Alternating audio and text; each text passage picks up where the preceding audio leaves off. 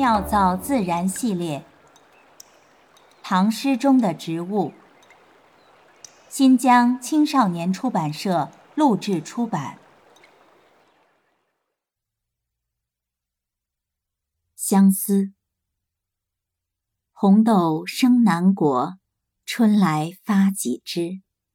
愿君多采撷，此物最相思。作者。王维，地点陕西蓝田。万曲一收。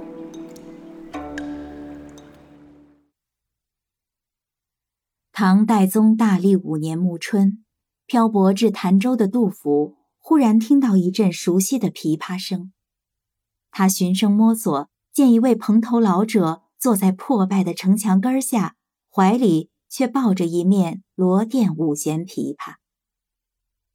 杜甫正待发问，忽听老者唱道：“红豆生南国，春来发几枝。愿君多采撷，此物最相思。”歌声悲凉激越，直冲云霄，闻者无不驻足动容。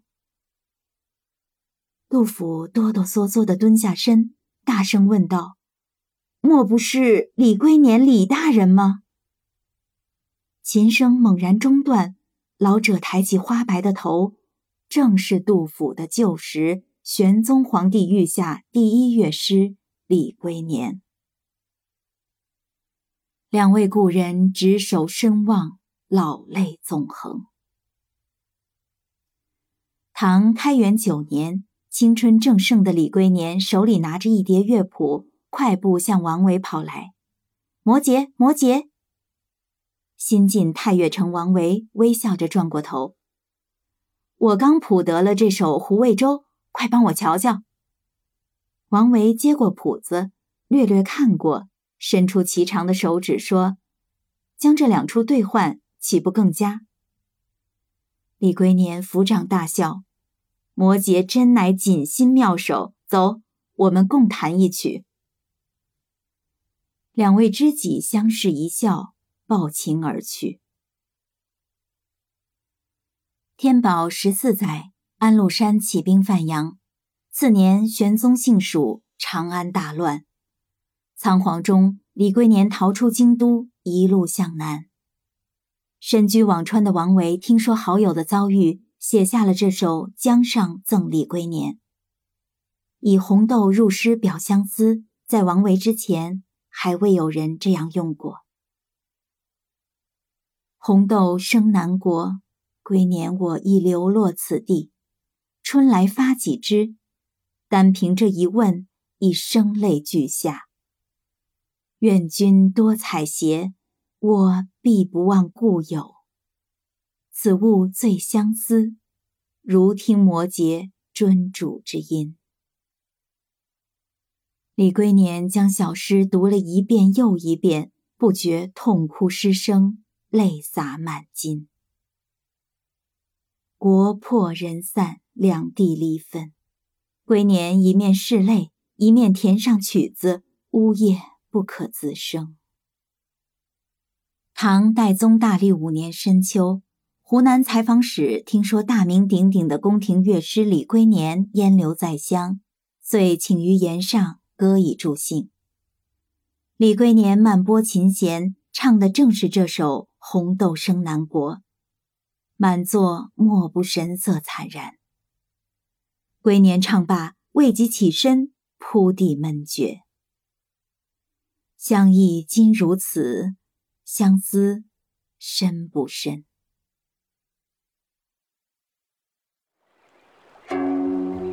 妙造自然。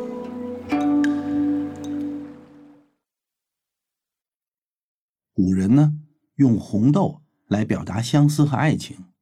有人说红豆又名相思子，也有人说红豆是一种药材，还有人说红豆就是常喝的红豆粥中的红豆，甚至有人说红豆其实不是豆。植物学所称的红豆，包含以下三种豆科植物：豆科相思子属的相思子，属于攀援灌木。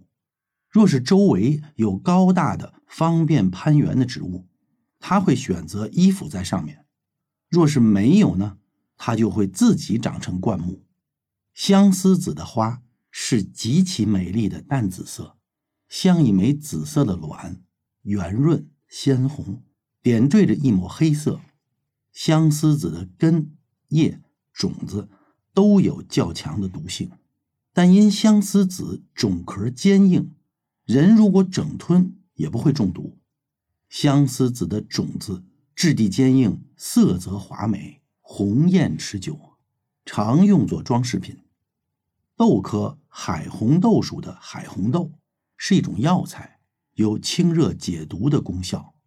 海红豆属落叶小乔木，不需要攀附在其他植物上，它能够凭借自己的力量长到五至十米高。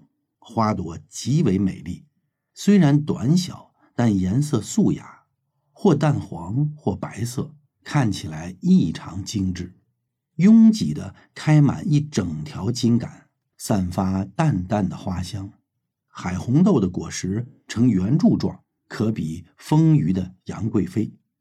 豆科刚豆属的赤豆，就是常喝的红豆粥中的红豆，是一年生草本植物。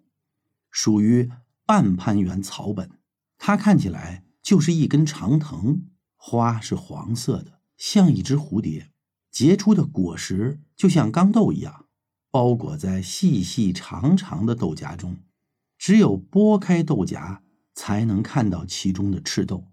赤豆细长，可比作身材纤细的林黛玉。王维所写的红豆，极有可能是相思子。因为相思与首句红豆呼应，既窃相思子之名，又合相思之情，有双关的妙用。至于根本不是豆的红豆，指的是红扣，又名红豆蔻。红蔻不是豆科的植物，而是姜科植物大高粱姜的果实，主要用在中医方面，和之前的三种红豆。有本质上的区别。万曲一收，妙造自然。